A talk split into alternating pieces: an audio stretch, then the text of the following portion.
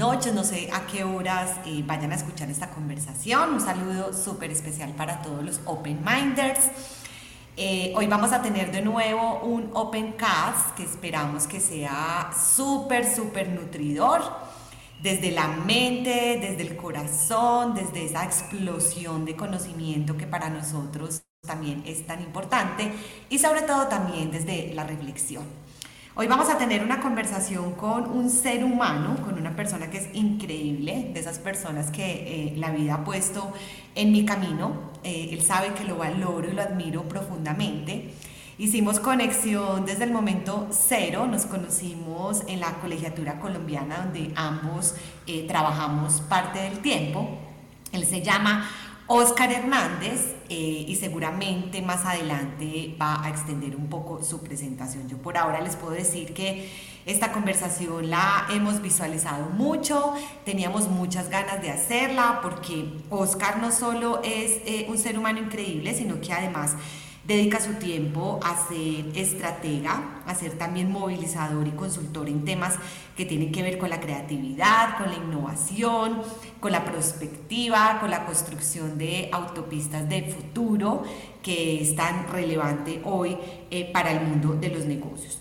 Oscar, digamos que eh, es también súper estudioso, a él le encanta, le encanta estudiar, es un ser humano que eh, yo percibo absolutamente curioso, de esas personas que uno siente que cultivan y mantienen como esa capacidad de asombro que es tan importante eh, en la actualidad.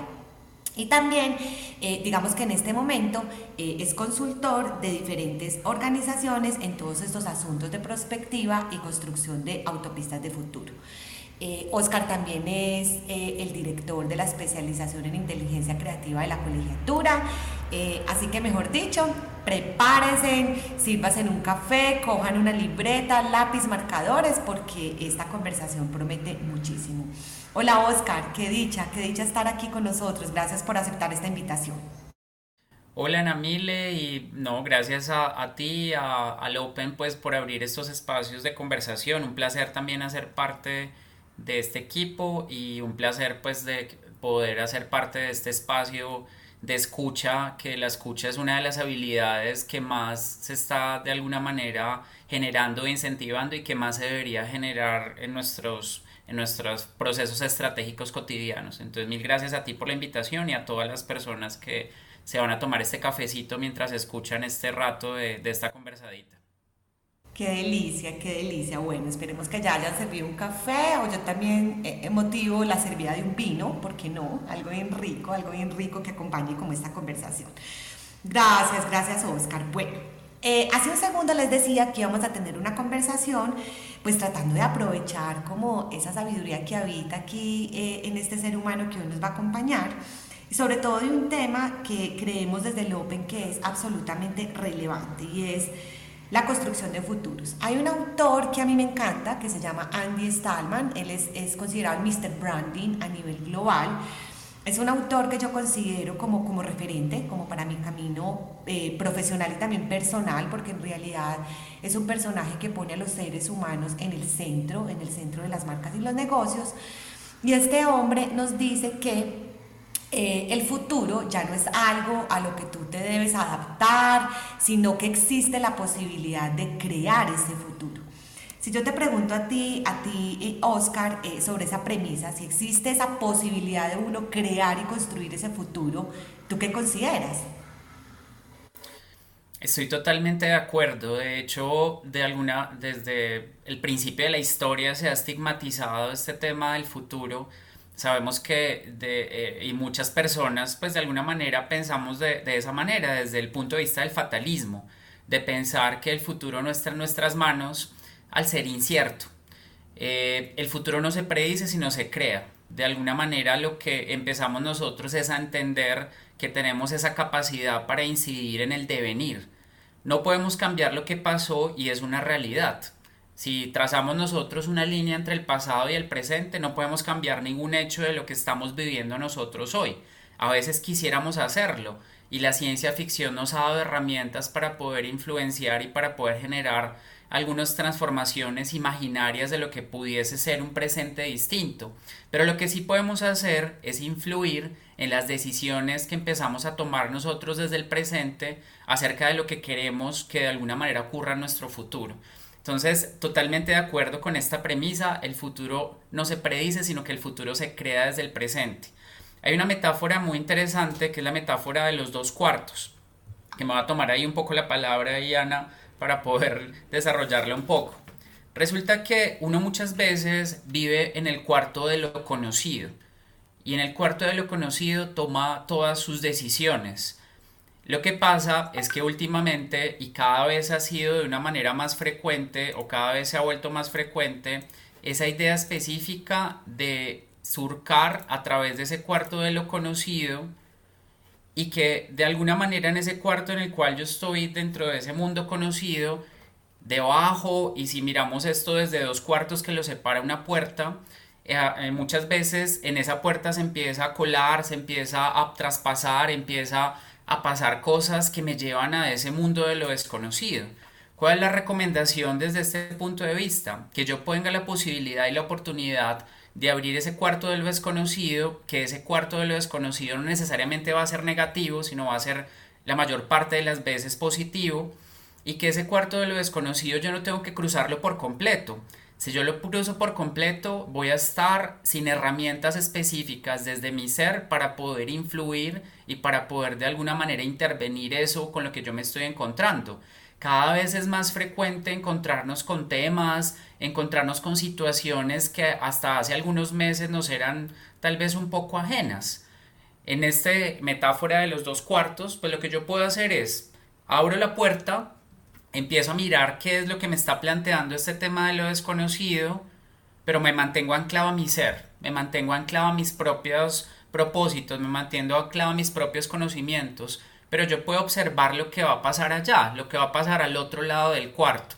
Puedo tener un pie a un lado y un pie al otro y pensar en ese nuevo cuarto me permite algo maravilloso y es crear sobre lo que no ha sido creado. El futuro nos da esa oportunidad al no existir que es una realidad que el futuro no existe, de crear sobre lo que no ha sido creado. Increíble, increíble que inicies eh, con esta metáfora, digamos que tan, tan diciente y tan explicativa. A mí las metáforas me fascinan. Yo creo que en nuestras conversaciones deberíamos utilizar muchísimas más metáforas. Entonces te agradezco mucho que induzcas esta conversación desde esta metáfora del cuarto de lo conocido y de lo desconocido, que además eh, digas algo tan, tan revelador como eh, abra esa puerta, abra esa puerta hacia el cuarto de los desconocidos, pero nunca olvide que usted tiene que anclarse desde su ser, desde su propósito, haga esa exploración, eh, de alguna manera atraviese como, como los miedos a lo desconocido, pero siempre recuerde que usted tiene una herramienta muy poderosa y es estar anclado desde su ser para esa exploración. Y más adelante vamos a hablar también un poquito sobre esas herramientas relevantes e importantes desde, desde el ser. Perfecto. Entonces, resulta, resulta que tú y yo, mm, siempre que nos encontramos, tenemos la posibilidad como de conversar de muchas cosas y es en relación a que es, es, posible crear ese futuro, ya, ya tenemos en nuestra, en nuestra mesa de conversación, digamos, esa premisa que compartimos, eh, pero también es cierto que cuando uno piensa en el futuro, pues viene, viene acompañado esos pensamientos pues de, de una carga de incertidumbre eh, muy grande, o sea, una carga de incertidumbre que precisamente eh, de alguna manera emerge de, no saber qué va a pasar, pues de no saber realmente cómo se va a materializar ese futuro. ¿Qué piensas tú sobre, sobre ese binomio, sobre futuro, futuro incertidumbre? Eh, sobre todo porque yo soy de las que cree que pues, son, un binomio que, que, debe bailar, que deben bailar y que hay que reconocer que están, que están presentes. ¿Qué piensas tú como sobre esos dos elementos, futuro e incertidumbre? Lo que yo creo es que la incertidumbre se ha estigmatizado eh, y se ha estigmatizado más a través del miedo. El miedo a lo desconocido, el miedo a no saber, el miedo a no tener el control sobre ciertas situaciones. Si nosotros proyectamos una situación hacia el futuro, si nosotros queremos de alguna manera tomar unas decisiones que inevitablemente van a incidir en el futuro, nos vamos a encontrar siempre con la incertidumbre. Para mí, la incertidumbre y el futuro, como decías ahorita, resultan siendo parejas de un gran baile y es que la incertidumbre y de alguna manera el futuro, lo que empiezas a ver la incertidumbre más que como miedo, como oportunidades. Por lo que decía ahorita hace un instante, la incertidumbre me permite crear sobre lo que no ha sido creado, me permite construir elementos específicos sobre los cuales yo puedo empezar a, trabajar y sobre los cuales yo puedo empezar a incidir. Evidentemente, entre más a largo plazo yo me encuentre, pues mayor va a ser el, el, nivel de incertidumbre sobre las decisiones que yo empiezo a tomar. Que eso es un gran, eh, digamos que es una gran obstáculo, es un gran obstáculo a la hora de trabajar en estos temas en el marco de las organizaciones o incluso de las personas. Cada uno de nosotros muchas veces, eh, y futuro es en 5 minutos o es en 20 años o es en 30 años, eh, nos cuesta de alguna forma pensar en el futuro. ¿Y por qué nos cuesta pensar en el futuro? Porque nos es difícil valorar esas imágenes de cosas que no han pasado y si muchas veces y de alguna manera lo que empezó a generar la pandemia que ya se estaba viendo desde antes es una especie de presentismo no tiene nada de malo valorar el presente. De hecho, el presente es el terreno de la acción, pero el futuro es el terreno de las posibilidades. ¿De qué forma este carácter incierto o esta incertidumbre nos lleva a nosotros a entenderlo como un territorio de oportunidades? A través de entender esas imágenes de futuro desde dos elementos, desde lo vívido, detallado y concreto que yo puedo llegar a generar dentro del presente. Hay una herramienta que se llama el cono de futuros del señor Joseph Boros, que plantea un poco, digamos, como esta, esta analogía y esta idea de la incertidumbre y el futuro. Entonces lo que él visualiza es que el cono de futuros o el cono de las posibilidades, entre más a largo plazo voy a tener mayor número de incertidumbre, pero como lo plantea él es que es un cono que empieza a crecer desde el presente hacia el futuro. Entre más a largo plazo yo voy a empezar a tener diferentes tipos de oportunidades sobre los cuales voy a empezar a construir van desde lo absurdo, van desde lo probable, desde lo posible, van desde lo preferible, que ahí es donde uno puede empezar a generar, pues digamos, como ese nivel de incidencia alrededor de lo que uno empieza aquí a generar. Yo cambiaría y la invitación, digamos, acá a las personas que estamos o están escuchando esta conversación, esa incertidumbre como miedo y transformarla en incertidumbre territorio de oportunidad.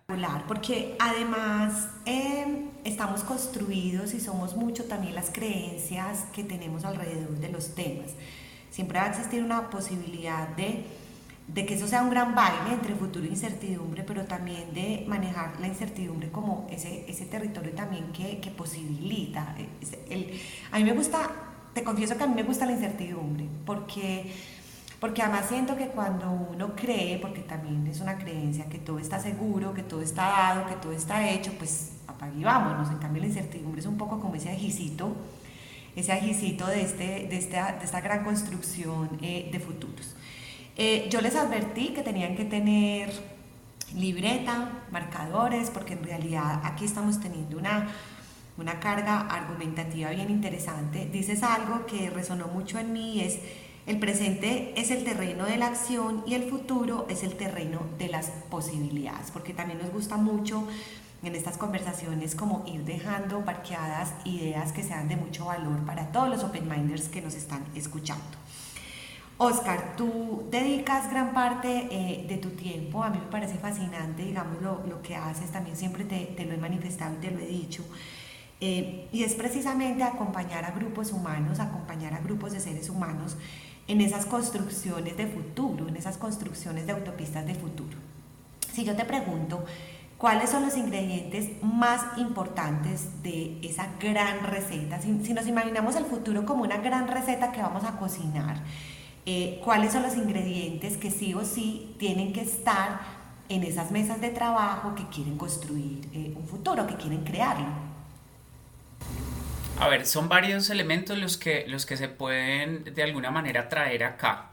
De hecho, si lo pensamos, la habilidad de pensamiento de futuros es una habilidad que incluso en los próximos años va a aparecer dentro de las habilidades ideales en términos de, digamos, de, puestos de trabajo y de, de alguna manera en habilidades gerenciales, pues porque cada vez el contexto se nos plantea de una manera un poco más compleja.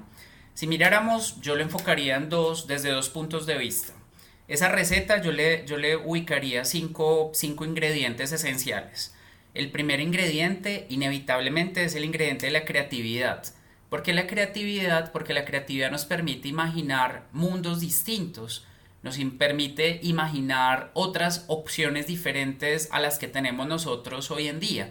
No se trata únicamente de proyectar lo que tenemos, obviamente es una de las herramientas que se utiliza desde el punto de vista de la proyección, desde el punto de vista de los pronósticos, que de alguna manera han sido herramientas muy usuales. Normalmente en una organización lo que se hace es que se proyecta al siguiente año o en el mejor de los casos una planeación estratégica proyectada a tres años. Cuando hablamos de futuros estamos hablando de lapsos de tiempo de mínimo 10 años. ¿Por qué 10 años? Para que en esos 10 años yo alcance a percibir una transformación. Si yo lo proyecto un año en el tiempo, a no ser que yo esté presentando algún tipo de complejidad que me lleve a mí a cambiar las condiciones que tengo actualmente, es decir, se me cambió el mercado o tuve algún gran cambio en mi vida y necesito transformarme, en 10 años se alcanza a percibir porque es el tiempo en el cual transcurre, al menos en este momento aún, una generación.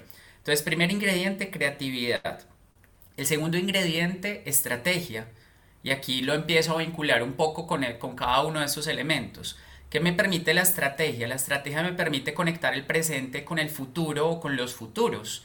Yo puedo imaginarme, y la ciencia ficción lo ha hecho, la especulación lo ha hecho eh, desde hace mucho tiempo, alrededor de esas visiones de ese futuro a largo plazo, asociado a las distopías, a las utopías, a las utopías, a cada uno de esos elementos que uno empieza a generar, pero yo siempre he dicho que una visión sin acción es un sueño.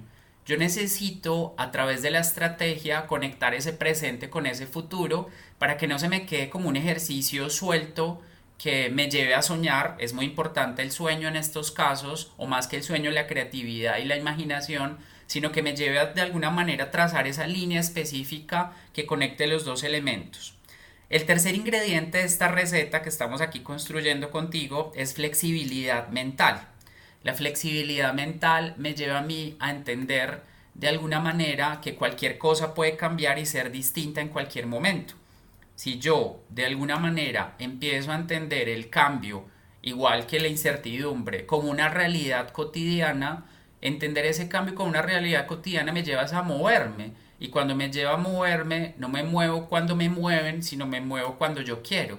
Y al moverme cuando yo quiero, empiezo a asumir no una actitud reactiva o una actitud preactiva frente al futuro y frente al cambio, sino empiezo a asumir una actitud constructiva.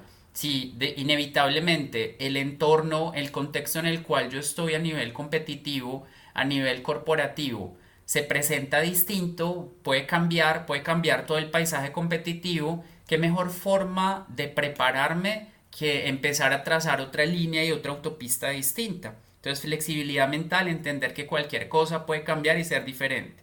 La cuarta o el cuarto ingrediente de esta receta es empatía y es entender que esa visión de futuro que yo estoy construyendo o voy a construir puede llegar a afectar a otras personas de qué manera, si yo estoy hablando de mis colaboradores, yo estoy pensando en un tema de automatización, por ejemplo, y esa transformación, de qué manera va a influir o de qué manera va a afectar a, otras personas y no solo a mí. Cuando uno lo enfoca desde lo personal, inevitablemente también va a afectar a otros individuos. La perspectiva se ha utilizado mucho en el campo eh, de, de los territorios, en el campo de la proyección de los países esas visiones de 20 o 30 años que nos parecen a veces tan absurdas, porque muchos de nosotros no sabemos ni siquiera dónde vamos a comer en Año Nuevo o dónde vamos a, cenar eh, ahorita que se acerca, en este caso, la Navidad, pues por la fecha en la cual estamos haciendo este podcast, o la fecha del cumpleaños, o la fecha que ustedes quieran, de alguna manera nos permite a nosotros identificar esas visiones de construcción de largo plazo y la manera como se llevan a cabo en los territorios es muy importante porque los cambios no se dan de la noche a la mañana, sino a veces requieren años para que se puedan generar esas verdaderas transformaciones. Y en las compañías también. Y la última, el último de los ingredientes es construcción colectiva. Una visión sin apropiación de las personas que de alguna manera pueden llegar a verse afectadas como veíamos hace un instante o no solo a verse afectadas, sino también de alguna manera eh, pueden llegar a trabajar en pro de esa construcción de ese futuro. Hablamos de una organización, mis colaboradores, hablamos desde un punto de vista territorial, eh, la sociedad, las personas que de alguna manera pueden llegar a contribuir en esto, no vamos a tener absolutamente nada y esa visión simplemente se nos va a quedar en una en un sueño, en un documento, que ese es el reto principal que tiene la construcción de futuros. Es que esa visión yo la pueda llevar a cabo a través de la estrategia, la creatividad, la flexibilidad, la empatía y la construcción colectiva. Maravilloso, maravilloso. Aquí me tienes también eh, tomando nota como una loquita. Creo que estoy gastando mucho lapicero hoy, lo cual es maravilloso.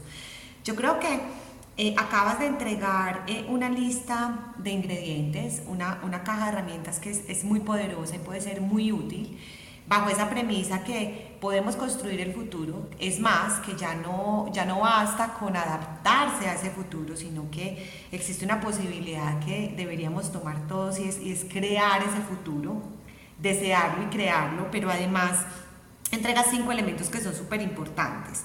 Eh, creatividad, estrategia, flexibilidad mental, empatía y construcción colectiva, que yo creo que además es una, es una caja de herramientas, Oscar, que es como muy redonda. Eh, y cuando te digo redonda es que habla muchísimo de, de, de, esa posibilidad de conectar con el otro, de esa posibilidad de articular la construcción colectiva y la inteligencia colectiva, que a mí me gusta también mucho hablar de la sabiduría colectiva de los equipos de trabajo, pero también esa, esa posibilidad de cultivar un mindset que sea, que sea flexible, pero además de flexible que, que le dé la bienvenida eh, a la imaginación, que le dé la bienvenida eh, a esa creación de, de, de mundos posibles. ¿Sabes qué?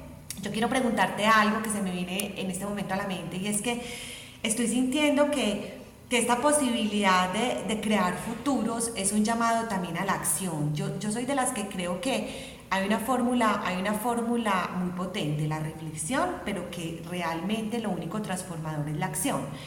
Porque siento que esto nos permite eh, hacernos cargo, o sea, realmente eh, contar con que los seres humanos tenemos infinitas posibilidades para hacernos cargo, pues porque la posición facilista eh, es sentarnos eh, a, criticar, a, pensar que el futuro va a ser peor que el presente. Y, y, todo esto siento que nos incita mucho como, como a hacernos cargo. ¿Qué, ¿Qué opinas de ese pensamiento que se me acaba de cruzar aquí como en mi mente? De hecho, digamos que sí estoy totalmente de acuerdo con este tema de la, de la acción. Eh, a mí me gusta mucho cuando empiezo a trabajar eh, a nivel corporativo con las, con las empresas alrededor de estos temas de pensamiento de futuro, empezar por identificar cómo el futuro me afecta a mí. Muchas veces no lo vemos nosotros tan cercano, muchas veces no lo vemos nosotros como aplicado a las propias decisiones que yo empiezo a tomar.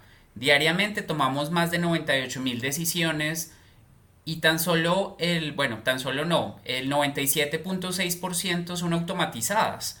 Es decir, no somos conscientes de las decisiones que estamos tomando nosotros de manera cotidiana de manera diaria, pues dentro de todo esto. Una visión sin acción, como les decía ahorita, es un sueño y vivir de los sueños es maravilloso, pero yo necesito resultados concretos alrededor de lo que yo empiezo aquí a generar y lo que yo empiezo aquí a proyectar. Ir a la acción y de alguna manera entender el poder del presente.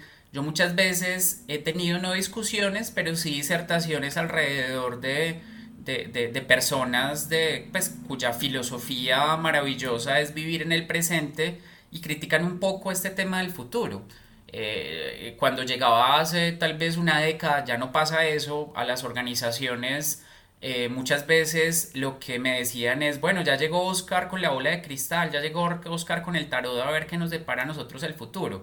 Yo lo tomo siempre por el lado positivo y por el lado, pues bueno, pero de alguna manera no se trata de mirar el futuro a través de una bola de cristal, sino entender qué cosas pueden llegar a pasar más adelante y cómo yo reacciono hoy.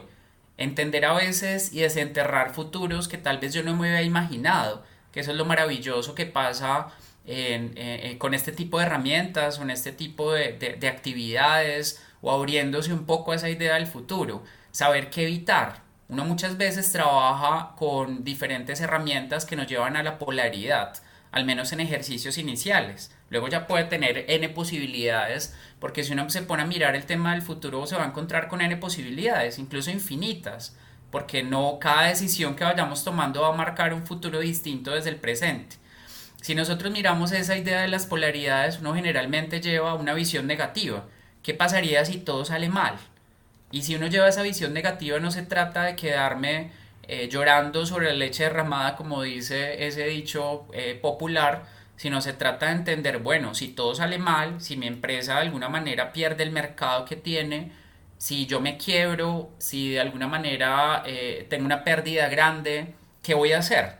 ¿Cómo yo reacciono y cómo yo reaccionaría en caso de que se presente esa situación? ¿De qué manera yo voy a empezar a generar como estos elementos? Hay otra, otra que se utiliza de manera muy cotidiana y es el tema de la continuidad. Nosotros asumimos el tema del futuro únicamente como el cambio, como lo que se va a transformar, como generar bifurcaciones o disrupciones pero muchas veces lo más importante cuando hablamos de temas de futuro y de cambio es empezar a identificar qué es lo que yo quiero que no cambie. Y cuando yo, cuando yo quiero que, cosa, que hayan algunos aspectos que no cambien, estoy hablando de temas que tú le enunciabas ahorita hace un rato, como el propósito, estamos hablando de temas eh, asociados a, a tal vez cierto grado de estabilidad que nosotros buscamos.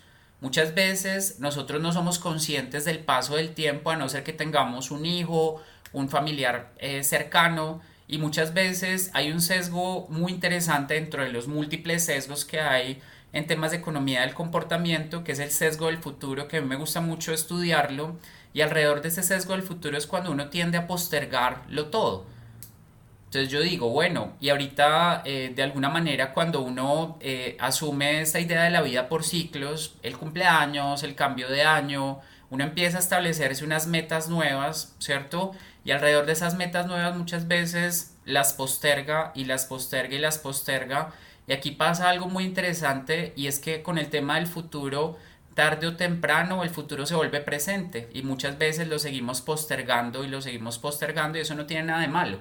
En muchas ocasiones esa idea de la continuidad me marca ciertos elementos y no sé si a ustedes les ha pasado, a veces cerramos los ojos y los abrimos y nos hemos dado cuenta que han pasado tres o cuatro años. Y uno dice, pero yo por qué todavía estoy acá? O qué maravilla que yo esté todavía acá. Según el tipo, digamos, de reacción que yo de alguna manera empiece a presentar o a proyectar, empiezo a tener un comportamiento distinto. Las nuevas generaciones inevitablemente este tema del tiempo pasa a un ritmo casi que secundario. Les decía ahorita, vivimos en un momento del presentismo donde el futuro no es tan relevante porque el futuro nos, se nos presenta como desconocido y como atemorizante. Y si miramos otra de las opciones que yo puedo encontrar alrededor de esta idea de construir el futuro hacia la acción del presente, todo lo que les estoy planteando tiene que ver con la acción porque de alguna manera me plantean opciones de algunas situaciones a las cuales yo debo reaccionar si llegasen a ocurrir. La tercera, que es la visión positiva, es ¿qué pasaría si lo que a usted le preocupa hoy ya no le preocupa dentro de 10 años? ¿Qué pasó para que yo no le preocupe? Muchas veces nuestra mente se mantiene tan ocupada de manera cotidiana resolviendo los problemas del día a día y no la utilizamos construyendo esos deseos que nosotros quisiéramos para poder transformar los elementos. Cuando uno lleva a las personas o las organizaciones a pensar que eso que le preocupa ya no le preocupa, empezamos a encontrar un foco de trabajo y un foco de exploración maravilloso para poder encontrar nuevamente oportunidades y explorar esos territorios de oportunidades. Buenísimo, perfecto, perfecto. Yo creo que estamos hilando aquí una, una conversación que como al inicio les habíamos anunciado es una conversación bastante extendida. Eh, yo tenía a Oscar, un profesor de la maestría, que me decía que a él le encantaban las conversaciones que fueran largas, anchas y hondas. y yo siento que esta está siendo una conversación que cumple como con esos tres elementos y sobre todo también como por la utilidad. Y hablando de la utilidad, te quiero preguntar algo en relación a, en este momento, generalmente el último eh, trimestre del año, las empresas están enfocando, digamos, que su energía a jornadas de planeación estratégica. La planeación estratégica sí que ha evolucionado, digamos que cuando yo entré a trabajar eh, hace muchísimos años, uno planteaba una planeación estratégica 5 a 10 años porque en ese momento digamos que eh, el entorno no era como, como tan tan volátil como lo es hoy. Y digamos que esos ejercicios de planeación se hacían así, eran como muy estructurados, entonces em, en una especie de búnker se reunían unos aparentes sabios a conversar sobre la planeación estratégica, se planteaban unos objetivos, se iba y se analizaba la filosofía organizacional, misión, visión, valores. Eh, y, digamos que tomando esto como insumo, pues se, aterrizaba esto a una planeación estratégica que focalizaba, que daba brújula y demás. Todos los ejercicios de planeación estratégica están evolucionando mucho, además por lo que decías ahorita, y es que pues ya no tenemos certeza de que va a pasar en un mes, en dos meses, entonces esos horizontes de 5 y 10 años pues eh, son, son digamos que eh, muy, muy, muy difíciles de cumplir.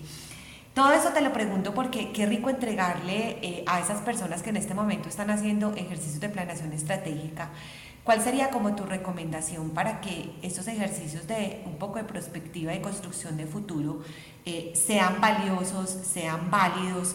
Eh, ¿Qué les podrías decir? O sea, ¿cómo, ¿cómo articular esto para que esté en las mesas de trabajo de las personas? Pero sobre todo para algo que decías ahorita y es que esto no se quede en un documento, un documento muy bien elaborado, pero que en la acción no se vive, no, no, no se siente, no se lleva a cabo. Pues a ver, eh, digamos que ahí hay varios, varios elementos interesantes que se pueden retomar. Eh, el primero de ellos está muy vinculado a esta propuesta que hizo ya hace incluso varias décadas la, la, firma McKinsey alrededor de la planeación por tres horizontes temporales, que yo últimamente la he conectado con esta filosofía del ambidiestrismo organizacional.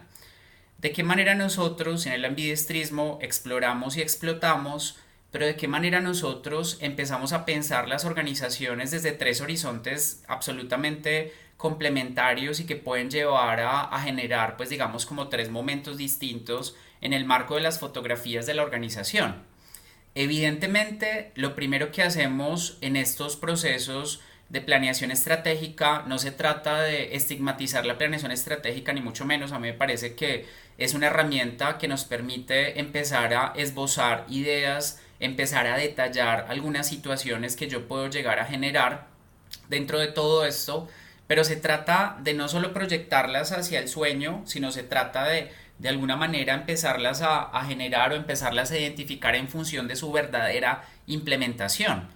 ¿Cómo yo puedo responder y no agregar un montón de cosas, sino agregar un par de cosas que yo efectivamente pueda cumplir y mejoren mi posición competitiva o la mantengan o según el foco que yo haya decidido de alguna manera generar. Retomando este tema del envidiestrismo y esta idea de los tres horizontes de Mackenzie, yo invitaría en este caso a las empresas que se piensen desde estos tres horizontes. El primero es el presente. El presente, ah bueno, me voy a volver un poquito más, entender el pasado. No se trata, cuando uno habla de futuro, a veces se cree, no, olvídese de todo lo que ha pasado de aquí, de aquí hacia atrás y únicamente empiece desde hoy a proyectar cosas. No, el pasado, y hay una frase que me parece a mí muy interesante, y, el que, es que el pasado es mi maestro, no mi esclavo. Yo puedo aprender de las decisiones que tomé en el pasado, de los hitos, de los ciclos, de lo que empezó a pasar dentro de todo esto. Si yo me he dado cuenta que de manera sistemática tan solo el 3, 4, 5, 6% de, de esa planeación yo la cumplo, pues de alguna manera empiezo a generar algún tipo de digamos, de, de nueva planeación o nuevos procesos y empiezo no a hacer las cosas de forma mecánica año a año porque toca, sino empiezo a hacer las cosas de manera efectiva porque de alguna forma voy a empezar a encontrar algunos resultados que mejoren lo que, el objetivo que yo me esté formulando. Si vamos del pasado, ahora sí vamos a los tres horizontes, lo primero que a hacer es pensar la empresa desde el presente.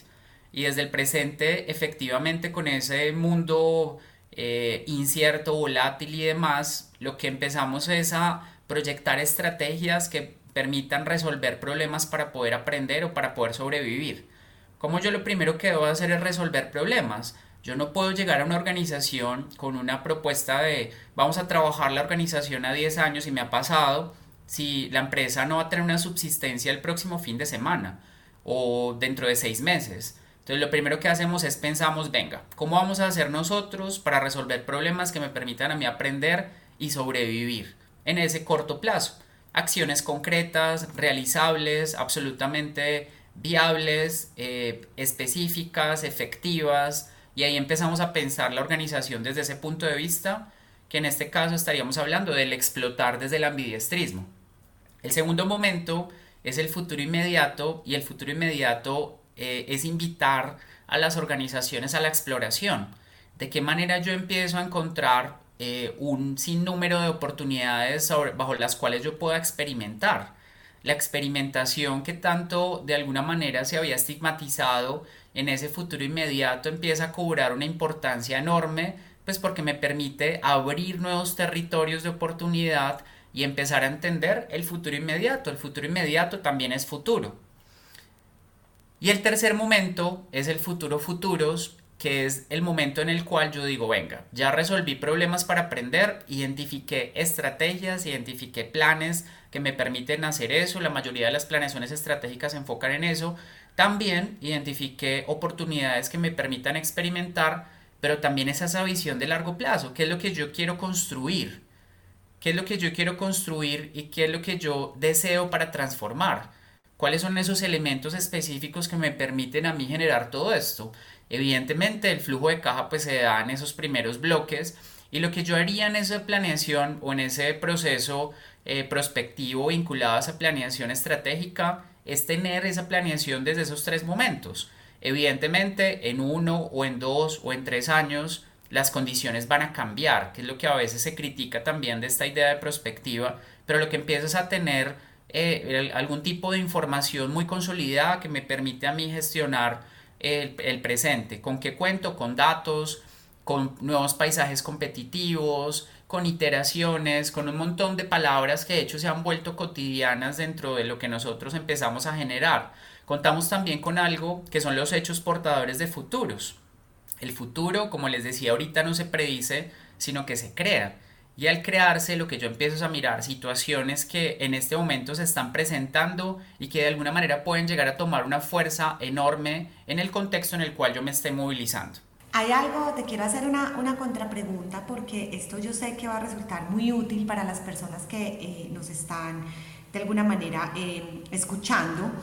Eh, sobre todo como por el momento, por el momento de cómo podemos apropiar toda esta conversación de futuro desde la planeación estratégica. Nos entregas nuevamente una caja de herramientas interesantísima articulada al tema de los horizontes. Y rematas con algo que ahí va mi contrapregunta y es este tema de los hechos portadores de futuro. Son como esas situaciones que, que, vemos que se están presentando, que tenemos que tener en el radar, eh, traerlas al presente, para, es, como un poco jalonar ese, ese futuro hacia el presente. Eh, ayúdanos dándole un poco doble clic a qué es un hecho portador de futuro, cómo las organizaciones los pueden trabajar para continuar, digamos que su evolución continua. Listo. A mí, a mí me gusta mucho con esos hechos portadores de futuro hablar de fuerzas. Y me gusta mucho, y voy a nuevamente a, a, traer a colación una metáfora que de alguna manera pues ha sido muy usada pues en los en este último año y medio pues pero que me parece que está muy al lugar alrededor de lo que hacen o hacemos las organizaciones. Y es la metáfora de navegar la incertidumbre. Para mí la perspectiva se encarga de navegar la incertidumbre. Y qué es navegar Navegar lo primero que yo hago es entender cuál es el barco que va a surcar las aguas, las aguas competitivas, las aguas del entorno, las aguas del mercado, las aguas que yo quiera empezar a generar. En ese, en ese trasegar o en ese de alguna manera surcar, en ese navegar, pues yo empiezo a encontrarme con muchos elementos. El agua o la corriente en muchos, a lo largo de muchos años pudo haberse presentado como estable, tranquila, eh, sin ningún cambio aparente, yo simplemente podía seguir navegando por esas aguas que yo de alguna manera ya había aprendido a surcar. ¿Qué pasa cuando nos empieza a cambiar esa corriente? Y las fuerzas, estos hechos portadores de futuro, son los que se encargan de cambiar esa corriente. Y ya voy a, voy a, voy a hacerle doble clic, como tú dices, ahorita ese tema de las fuerzas un poco más. Si nosotros miramos y vamos navegando y de un momento a otro nos cambia la corriente, ¿qué podemos hacer? Nos enfrentamos ante cuatro situaciones específicas. La primera situación, eh, cuando me cambia la corriente, es que yo puedo hacer es simplemente dejar que mi barco se hunda.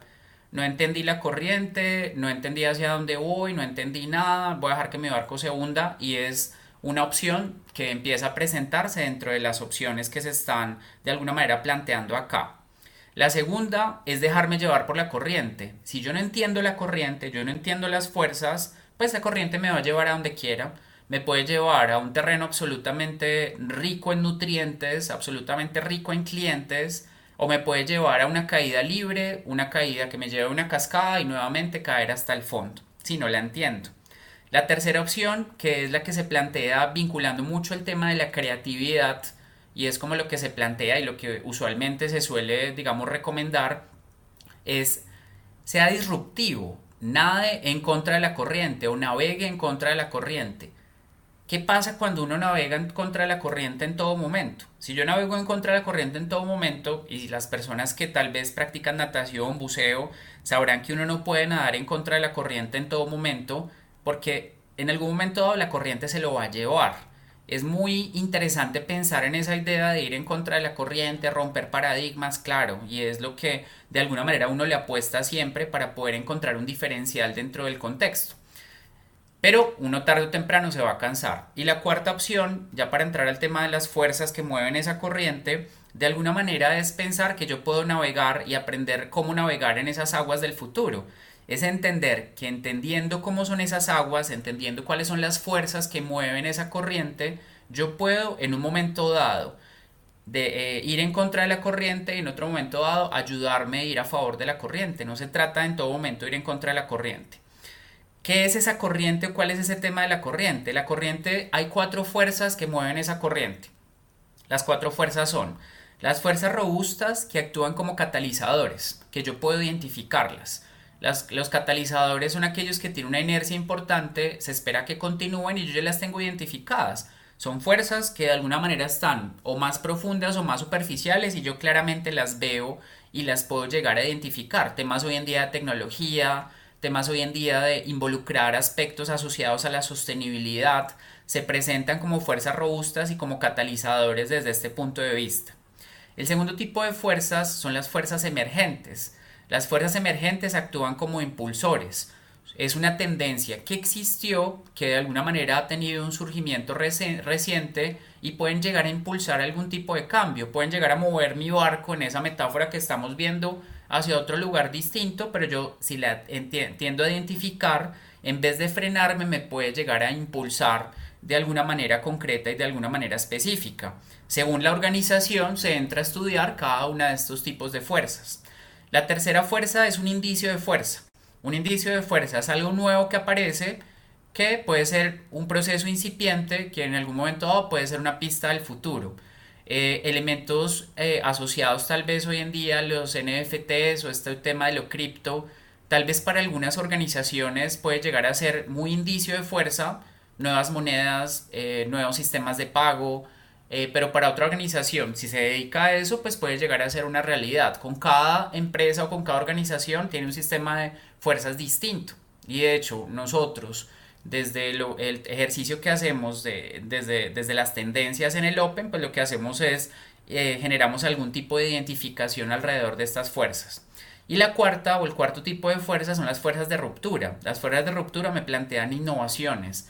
porque son fuerzas de ruptura? Son nuevas tendencias que tienen un comportamiento estructural y me empiezan a marcar un punto de inflexión en las tendencias dominantes. Me empiezan a decir, no, es que la cosa va por otro lado.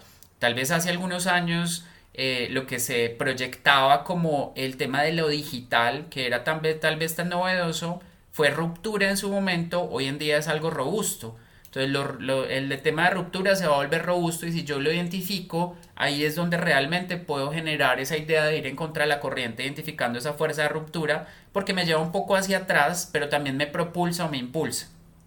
Que es una fuerza desde este punto de vista? Es un ejemplo específico del futuro en el presente. Y lo que nos plantea a nosotros es, o nos da, es una pista de que las cosas van a ser diferentes. ¿Qué tenemos que hacer acá? Es estar atento de qué cosas están sucediendo hoy y pueden ser determinantes en el futuro. Ese tema del metaverso que tanta fuerza ha cogido, inteligencia artificial, pero también otros elementos distintos que empieza a percibir como valor, en este caso el consumidor, y que nos plantean retos acerca de lo que nosotros podemos llegar a hacer para influir desde el presente en esa construcción de futuro. Buenísimo, Oscar, buenísimo. Yo creo que eh, toda esta forma en cómo a través de metáforas y cómo logras aterrizar la relevancia que tienen los hechos portadores de futuro eh, a través de las fuerzas es, es, nuevamente de mucha, de mucha utilidad. Como Oscar lo decía eh, hace un, un momentico, en los informes de tendencias, que es una fase muy importante dentro de nuestro Open Way, eh, donde, donde inspiramos un poco a los clientes en relación a qué está pasando en esa inteligencia contextual, nos gusta mucho plasmar ese análisis de tendencia desde estas fuerzas y yo creo que ha sido muy nutridor, no solo para los clientes, sino para el equipo humano del Open Lab, del cual eh, Oscar también pues, eh, hace, hace parte. Oscar, digamos que a lo largo de esta conversación has entregado cajas de herramientas, has entregado... Eh, insumos que son muy, muy importantes y que nos invitan a, a, seguir profundizando y a seguir explorando este maravilloso mundo de construcción de futuros.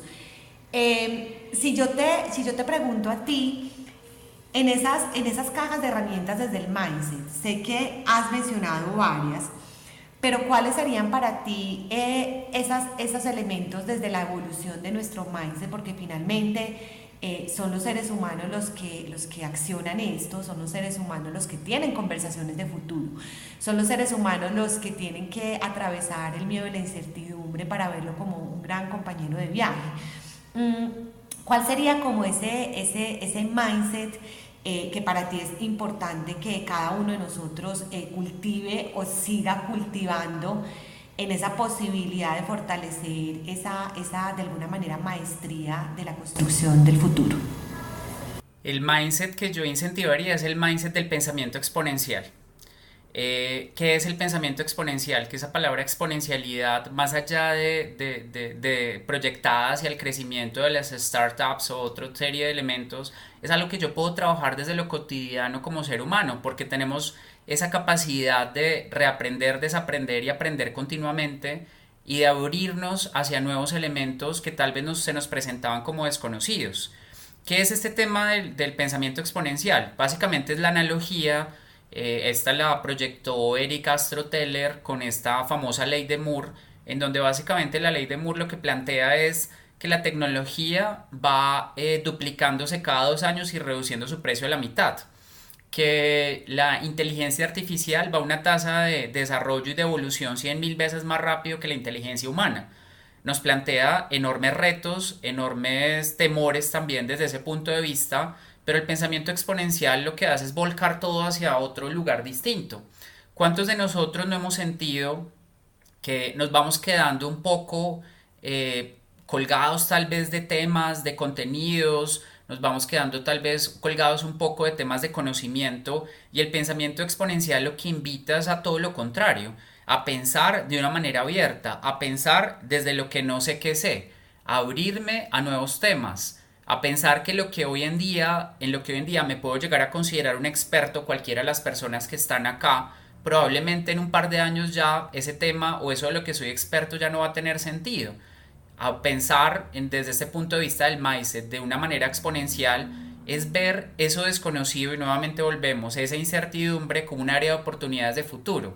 Dicen que esta exponencialidad radica o la exponencialidad de los seres humanos, de nosotros, pensémoslo desde, los, desde un tema de una gerencia, pensemos desde un tema de, de, un jefe, pensemos desde un tema de una persona, eh, eh, líder, pues digamos, de un equipo, y de qué forma lo que nosotros empezamos a proyectar es exponencialidades de tres elementos específicos. El primer porcentaje de la exponencialidad que tenemos nosotros es lo que yo sé que sé. Es ese 12.5% en lo que yo me considero experto, me considero muy bueno, en lo que yo de alguna manera ya me muevo como pez en el agua. El segundo 12.5% es aquellos aspectos y aquellos temas que yo sé que no sé un tema de un idioma, temas de pronto de nuevos, nuevos aprendizajes que tal vez quiero incorporar a mi propia cotidianidad. Y el 75% de esta eh, capacidad de pensamiento de futuro desde el mindset es aquellas cosas, aquellos temas que yo no sé que no sé. Y ahí es donde realmente están las oportunidades de futuro. Es abrirme y creer y entender que hoy en día estamos en un mundo donde vamos a ser aprendices permanentemente donde los temas que nosotros conocemos, y es lo que me parece maravilloso este tema de futuro y de perspectiva, y es pensar que tengo que estar actualizado de manera permanente, que no me puedo quedar atrás porque el mundo va a un ritmo distinto y desde el punto de vista de las organizaciones, asumir ese pensamiento exponencial, entendiendo que cualquier cosa puede cambiar y hoy en día no saber de algo y no saber de algo no significa frustrarme, sino significa tratar de incidir para aprender, es lo que de alguna manera, y si lo enfocamos en el aprendizaje organizacional, va a marcar la construcción de futuros en cualquier eh, contexto y en cualquier área en la cual uno lo visualice. Me encanta eh, algo que, te extraigo como de, de esta respuesta que nos das y es esa mirada y esa posición y esa apertura que siempre debemos tener como aprendices, aprendices constantes. O sea, yo digamos que a mí me gusta mucho pensar que estoy en, beta constante, eh, porque eso nos da la posibilidad de ubicarnos en ese, en ese 75%. Está muy bien eh, que tú identifiques desde esos 12.5% lo, que, lo que sabes que sabes. Eh, eh, lo, que, lo que, digamos, te, hace sentir que aportas desde el lugar en el que estés, en el mundo laboral, en tu mundo personal. Pero yo creo que el descubrimiento y esa puerta, haciendo, digamos, que alusión a la metáfora inicial que utilizabas de, de las casas, del cuarto, de lo conocido y lo desconocido, esa puerta que siempre nos debería provocar, que siempre nos debería convocar a explorar qué hay detrás de ese yo no sé qué no sé, ese 75%. Y me encanta cuando ubicas que precisamente ahí es donde está esa oportunidad de futuro. Y yo creo que para uno poderse ubicar desde ahí, eh, eh, Oscar, creo que vas a coincidir conmigo en que también es muy importante tener una absoluta humildad. O sea, yo creo que finalmente eh, los equipos que, que, se están construyendo todo el tiempo, que se consideran aprendices, eh, son equipos también que tienen una actitud humilde de, de, reconocer que no tenemos que sabernoslas todas, de reconocer que la, la, respuesta de no sé es una gran oportunidad para saber y que eso no nos debería hacer sentir mal, así ocupemos niveles pues, de liderazgo y de gestión de equipos y demás. Entonces yo quiero traer también a la mesa eh, la importancia de la, de, la, de la, humildad para poder tener como esas, esas evoluciones. Oscar, yo estaba segura que esta iba a ser una conversación eh, deliciosa, espero que para todos los que la escuchen también. Eh, para cerrar, quiero preguntarte algo porque precisamente en ese rol de aprendiz que nos gusta ubicarnos desde el Open Lab y también nos gusta que nuestros Open Minders se ubiquen, Regálanos por favor eh, tus referentes, regálanos eh, aquellos libros que consideres que pueden seguir expandiendo nuestra mente, expandiendo nuestra conciencia en esta posibilidad de creación de futuros. ¿Qué, recomendados nos, entregarías? Listo, no, recomendaría pues digamos como, como, varios elementos. Eh, estar muy atento a temas asociados a tendencias, eh, estar muy atentos a aspectos relacionados con, pues, con, con, elementos de construcción de futuros, con elementos específicos y, y, sobre todo estar atentos a, y ya les voy a dar un par de recomendaciones específicas, estar atentos a algunos libros, algunos temas que por nada del mundo ustedes revisarían. Ese libro que ustedes dicen, este libro por nada del mundo lo revisaría, ese es el que les va a dar mayores herramientas de trabajo para más adelante. Esto puede llegar a resultar complejo, porque muchas veces lo que uno hace es todo lo contrario, pues obviamente va al gusto, va al, al, elemento específico, a la asociación. Hay un podcast que me encanta que es de una amiga chilena que se llama Bárbara Ferrer también, pues valga la pena pues también como abrirlo, que se llama Exploradores de Futuros, que está específicamente enfocado digamos en, en estos temas eh, relacionados y en donde pues básicamente lo que se empieza es a analizar esa idea de la exploración de futuro hacia más adelante. Eh, libros clásicos como Creatividad Inc. me parece que nos dan, de hecho, la metáfora de las puertas la logré abstraer de, de, esta lectura maravillosa de este libro. Eh, Cuando, de Daniel Pink también, que cuando lo leí a mí siempre me, me causó especial interés y curiosidad este tema del tiempo y este tema de, bueno, pero ¿cuándo es el momento de tomar las decisiones? Pues la expectativa finalmente fue muy interesante alrededor de los ciclos y demás, pero me llevó a pensar en esta idea de, del tiempo de otra, desde otra perspectiva eh, distinta. Hoy en día, pues digamos que ya empiezan a aparecer autores clásicos, pues digamos del mundo de la perspectiva como Michel Godet, eh, del mundo del foresight también, eh, donde de alguna forma empiezan a aparecer, pues digamos, un sinnúmero de, de, agencias, un sinnúmero de elementos. Y mi invitación más allá de algo concreto es algo abierto. Es tener la mente abierta y empezar a entender que si de algo se está hablando, profundizar, leer. Yo trato de tener un hábito de lectura eh, diario alrededor de los temas que están pasando en, en, ese momento y en ese día en concreto. Trato de compartir pues a través de mis redes lo que me parece más interesante pues ya desde un punto de vista de análisis y de alguna manera es siempre estar abierto hacia eso. Lean ese libro que ustedes nunca leerían, ese que está en su, en su, en su armario, está en su biblioteca, que ustedes tal vez nunca lo cogerían. Ahí van a encontrar las respuestas y ahí van a encontrar esa posibilidad de expandir esa capacidad eh, y ese mindset que cada uno de nosotros tenemos. Buenísimo, Oscar, buenísimo. Dices algo también que es importantísimo y es eh, abrirse a explorar. Me encanta esa recomendación que haces de vaya a su biblioteca y abra ese libro que, que no ha querido leer. De pronto ese es el libro que que está necesitando en este momento. Un poco siga su intuición. Me parece también interesante como agudizar la intuición eh, y, dejarse, y dejarse llevar. Y también Oscar dice algo y es que para mí eh, un, un, obligado que yo tengo, pero obligado por convicción, es estar leyendo a Oscar. Oscar publica... Eh, análisis súper interesantes en su cuenta de, de, LinkedIn. Ahí lo pueden encontrar como Oscar Enríquez Hernández. Oscar Enrique Hernández, porque de verdad que es súper nutridor, entonces qué rico que lo puedan leer.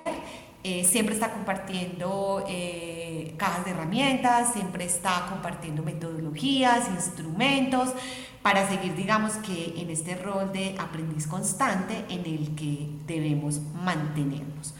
Eh, Oscar, de verdad que gracias, gracias infinita por por esta conversación tan deliciosa, tan nutridora, eh, tan extendida, como te decía hace un ratico, por una conversación larga, honda, ancha, eh, todos los calificativos que le queramos poner. Yo creo que va a ser súper importante para todas las personas que nos escuchen y casi que uno quisiera dos, tres, cuatro capítulos contigo porque creo que hay mucha tela para cortar eh, en esto de prospectiva, de hechos portadores de futuros y de construcción de futuros. Y no olviden nunca Open Minders, que en cada uno de nosotros siempre existirá la posibilidad de crear ese futuro y sobre todo de llevarlo a la acción desde nuestro presente.